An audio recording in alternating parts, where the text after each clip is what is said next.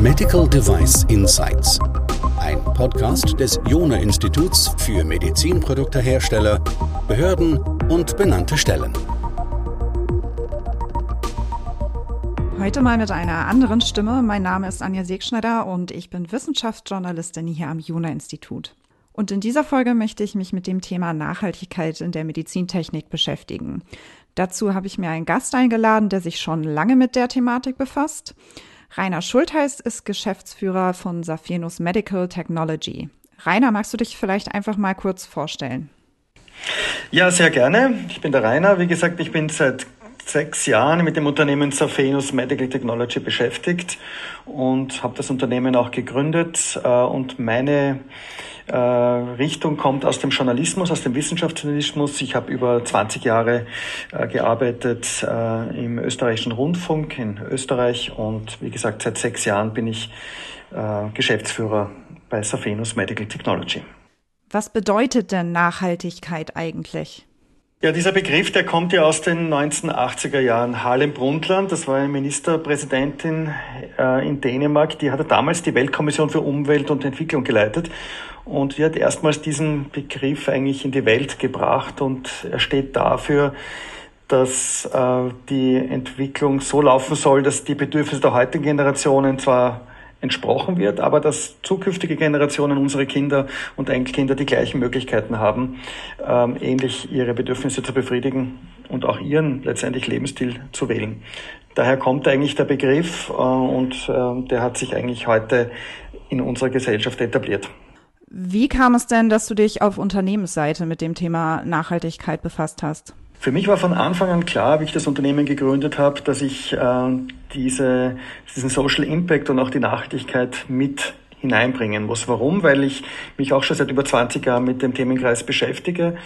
Und als ich dann Entrepreneur wurde, war klar, dass ich das vom Beginn an mittragen möchte, vom Beginn an in der internen und externen Wahrnehmung und äh, in dem speziellen Fall der Medizintechnik waren da zum Teil wirklich grundlagenorientierte Dinge verlangt, aber da kann man vielleicht später noch zum Reden, die notwendig waren, um Nachhaltigkeit zu implementieren. Wie unterscheidet sich denn Nachhaltigkeit umzusetzen in einem Medizintechnikunternehmen von einem anderen Unternehmen? Also was gibt es da für Besonderheiten? Die Besonderheiten liegen darin, dass es eigentlich praktisch oder sehr, sehr wenige Unternehmen gibt, die das bisher umgesetzt haben und es sehr viele weiße Flächen gibt, ähm, wo Nachhaltigkeit noch nicht angewendet wird. Denn ähm, wie du ja auch weißt, hat die äh, Medizintechnik und Medizinprodukte ja sehr viel mit regulatorischen Erfordernissen zu tun. Es sind viele Dinge, die sich an ähm, ans Gesundheitswesen äh, lehnen. Es sind ja, ist ja generell ein Markt, der ja nicht ganz frei ist, der von Krankenkassen auch ähm, sozusagen äh, bedient wird. Und äh, da bedeutet es tatsächlich, Nachhaltigkeit auch manchmal neu zu denken und äh, durchaus auch interdisziplinär zu denken, durchaus auch erkenntnistheoretisch zu denken. Denn ähm, wenn man sich mit der Medizin beschäftigt, wenn man sich mit der Gesundheit beschäftigt, ähm, kommt man manchmal vielleicht in, in, in eine ähm, schwierige Situation. Wie wendet man zum Beispiel ökologische, ökologische Nachhaltigkeitsprozesse eigentlich an? Du hast jetzt gerade den regulatorischen Rahmen angesprochen. Ich kann mir vorstellen, dass der Nachhaltigkeit schon ziemlich im Weg steht, oder? Das dachten wir ursprünglich eigentlich, dass die Regulatorik dem entgegensteht. Ähm, bekannt, dass wir als Medizinproduktehersteller nach der neuen Medizinprodukteverordnung sehr, sehr stark da angebunden sind. Äh, wir haben aber irgendwie aus der Not eine Tugend gemacht. Äh, es ist ja vielleicht nicht immer die angenehmste, ähm, der angenehmste Bereich, mit dem sich Medizinproduktehersteller gerade im Startup-Bereich auseinandersetzen. Aber wir haben gesagt, naja, wenn wir uns mit Normen beschäftigen, wenn wir Qualitätsmanagement machen, ähm, dann müssen wir ja auch uns mit den Lieferanten zum Beispiel auseinandersetzen und wir herausfinden, nach welchen Kriterien, nach welchen Qualitätskriterien der eigentlich produziert. Und das könnte man ja eigentlich mit Nachhaltigkeitsprinzipien auch machen. Ich könnte ihn ja auch fragen, wer hat denn das produziert, unter welchen Bedingungen und äh, mit welchem Ressourcenverbrauch. Und so haben wir eigentlich ähm, diese Regulatorik äh, hergenommen, um sie ähm, mit einem Nachhaltigkeitsmanagementsystem zu verbinden. Und ich meine, aktuell bekannt ist ja, dass ähm, die Europäische Union ja die ähm, eine Datenbank ähm, äh, aufgebaut hat, wo ja Unternehmen auch ihre Medizinprodukte darstellen müssen.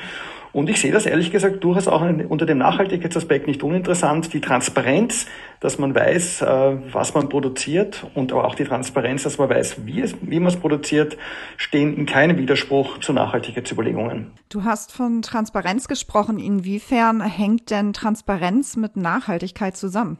Ich finde es sehr stark.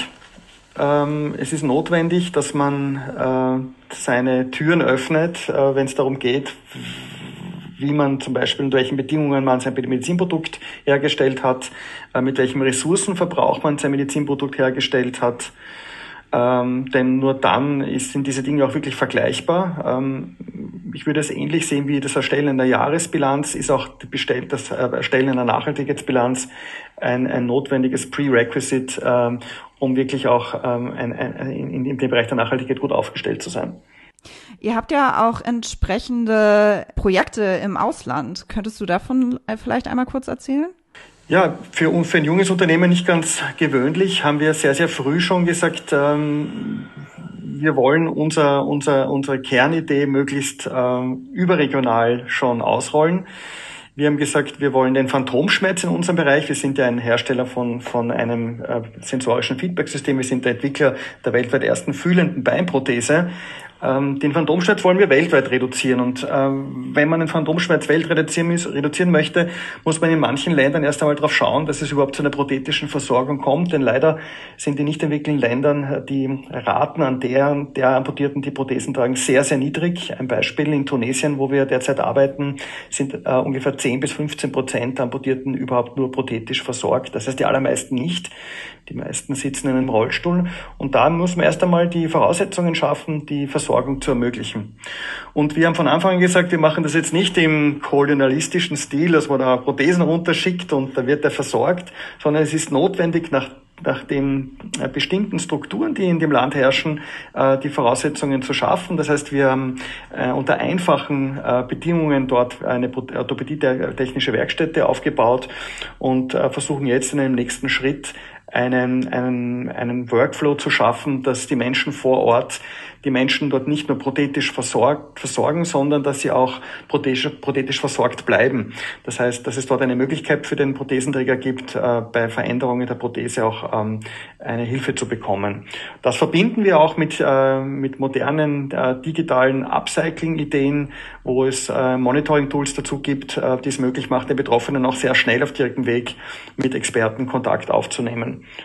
Also das ist einer der, der Projekte, die wir derzeit haben, äh, abseits äh, von Europa. Das heißt, äh, so ein bisschen hat ja dann unser aktuelles System, das nicht immer hundertprozentig nachhaltig ist, ja auch mit unserem Markt zu tun, oder?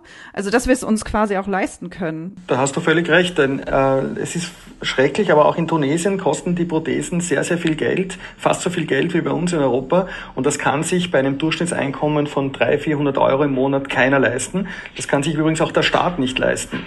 Da braucht es einfach ganz neue Modelle. Da braucht es auch ähm, neue Konzepte, wie man eine Prothese baut. Ähm, und da braucht es auch äh, Ideen des Recycling. Zum Beispiel, wir verwenden ähm, recycelte Materialien aus Plastik, um Prothesenschäfte dort zu bauen. Also neue Ansätze, um, um den äh, Regionen entsprechend dort äh, leistbare Prothesen zu entwickeln. Das ist wirklich, wirklich ganz neue Ansätze und das ist auch sehr grundlagenorientiert.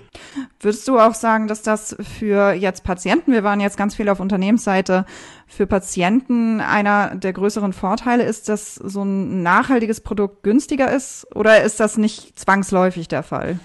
Meiner Meinung nach hat es für den Patienten enorme Vorteile, denn äh, einerseits entspricht es ja weiterhin den Erfordernissen eines Medizinproduktes und gleichzeitig tut der Patient etwas fürs Gemeinwohl. Ich sage einmal, wenn ein Patient, wieder auf unser Beispiel gebracht, weiß, dass eine Prothese ein zweites Leben haben wird und äh, in, einem, in einem Land, wo, es, wo, wo derzeit keine Versorgung da ist, dann hat er auch bei, dem, bei der Wahl des Produktes sicher ein gutes Gefühl. Es ist so ähnlich wie wenn jemand zum Supermarkt geht und sich ähm, eine Bioware äh, nimmt. Äh, also ich sehe das auch für den Patienten durchaus in dem Sinn äh, mit großen Vorteilen behaftet. Du sagst jetzt, ihr stellt ja ähm, Prothesen her. Ähm ich kann mir vorstellen, dass das bei so einem Produkt vielleicht ein bisschen einfacher ähm, ist, da mit nachhaltigen Materialien und nachhaltigen Lieferketten zu arbeiten. Würdest du sagen, dass es auch so ein bisschen vom Art des Produktes äh, oder der Produkte, die man herstellt, abhängt, inwiefern man wirklich nachhaltig werden kann mit einem Unternehmen? Ganz sicher hängt das auch von der, von der Gefährlichkeit des Medizinproduktes ab, gebe ich zu. Also beim Herzschrittmacher würde ich mir wahrscheinlich schon schwerer tun, die Nachhaltigkeit vor allem im ökologischen Sinn äh, sofort anzuwenden. Allerdings glaube ich, sollten sich, sollte sich jedes Unternehmen diesem Themenkreis stellen. Es sind oft vielleicht auch erkenntnistheoretische, philosophische Dialoge, die man führt. Wo endet äh, die Nachhaltigkeit? Äh, wo geht es um das äh, Gesundheitswohl des Menschen? Daher finde ich es auch sehr gut, dass die Vereinten Nationen diese Sustainable Development Goals aufgesetzt haben, die ja viel allgemeiner sind als jetzt nur ökologische Rucksäcke berechnen wo es äh, um Bekämpfung der Armut, um Gesundheit äh, geht. Ähm, das heißt, diesen Aufgaben sich zu stellen kann jeder. Und dann stellt sich halt die Frage, auch in, in, in Kommunikation mit der Gesellschaft, mit, mit äh, der Zivilgesellschaft, mit, mit Institutionen, wie weit, wie weit kann ich selber gehen? Äh, und da sind wir sicher in unserem Bereich der Medizintechnik und der Medizin erst am Anfang der Diskussion. Wo würdest du denn die Grenzen von Nachhaltigkeit sehen?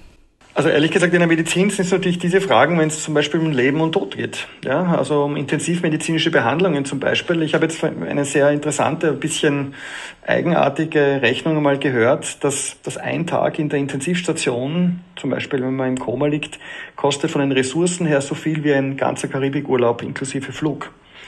Und äh, Diskussionen darüber, ähm, ist man bereit, um jeden Preis ähm, ähm, jemanden sozusagen Tag für Tag ähm, in der Intensivstation zu betreuen, sind sehr, sehr heikle Fragen, äh, denen man sich aber auch stellen sollte in der, in der, äh, mit, mit den Stakeholdern gemeinsam.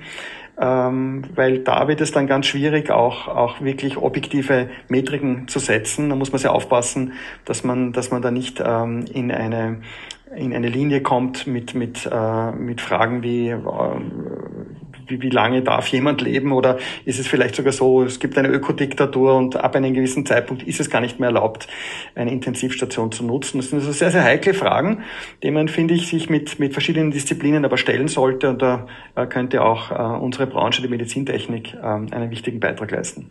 Das finde ich in der Tat ehrlich gesagt ziemlich spannend, ähm, weil ja so ein bisschen das jetzt in die Richtung geht, Menschenleben gegen Ökologie, aber Nachhaltigkeit bedeutet ja auch soziale Gesundheitsfragen. Ich meine, das ist ja eigentlich nur ein anderer Aspekt von Nachhaltigkeit dann, oder? So ist es. Und, und deswegen find, sind auch die, diese Sustainable Development Goals so, so wichtig, weil, weil sie eben alle Bereiche abbilden. Und die Gesundheit ist ein ganz wesentlicher Beitrag.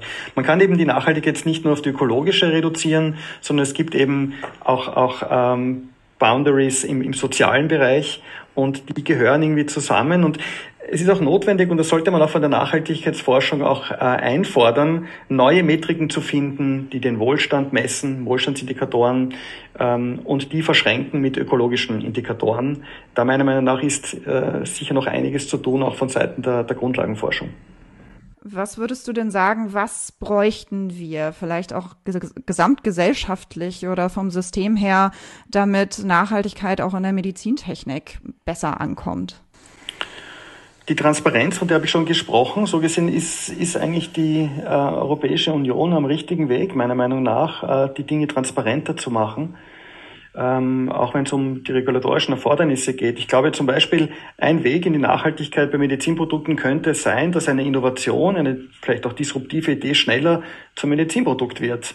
Äh, derzeit kämpfen die meisten jungen Unternehmen damit, dass sie es nie geschafft haben, Medizinprodukt auf den Markt zu bringen. Das ist sehr unnachhaltig, denn die Dinge können ja eigentlich am Markt und können beim Patienten an, an, äh, dass sie ankommen.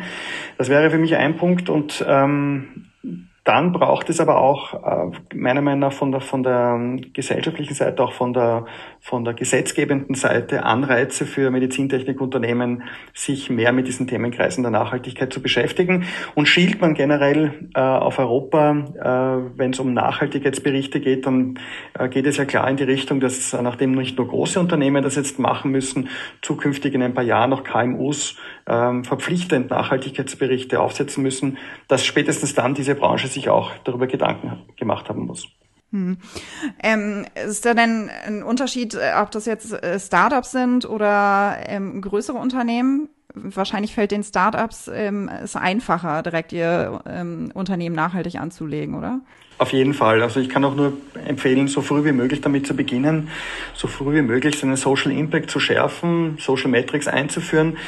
Denn äh, es hilft einem, solange man dynamisch ist, viel leichter damit umzugehen. Und äh, mein Tipp, mein äh, persönlicher Tipp ist, dass man auch damit sehr interessante neue Investoren an Bord haben könnte, wenn man seine äh, Social Metrics erfüllt hat, seinen Social Impact dargestellt hat.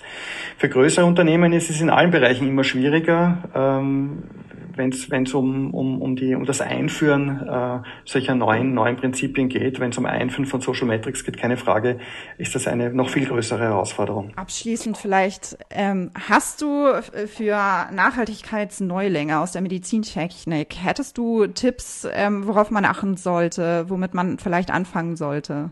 Ja, man sollte eigentlich letztendlich gar nicht äh, lange überlegen, ob, ob äh, wie kann ich mein Produkt nachhaltiger machen, vielleicht mit ressourcenschonenderen Methoden, sondern per se sich die äh, SDGs der Vereinten Nationen ansehen und dort die wichtigsten Kategorien detektieren, die mit meinem Produkt zu tun haben. Das wäre der erste Weg. Das heißt, eine Kategorisierung vielleicht mit, mit seinen Mitarbeitern und Stakeholdern durchführen, welche SDGs möchte ich besonders tackeln und dann ähm, schauen, äh, äh, Ziele, sozusagen eine MBO quasi, äh, seine normalen MBOs in Unternehmen zu, äh, zu entwickeln, äh, die auch konkret auf diese SDGs abzielen. Und dann sozusagen ist, ist der Weg das Ziel, äh, Jahr für Jahr ähm, versuchen, einen, einen Schritt weiter zu gehen, diesen, diesem, diesem SDG gerecht zu werden.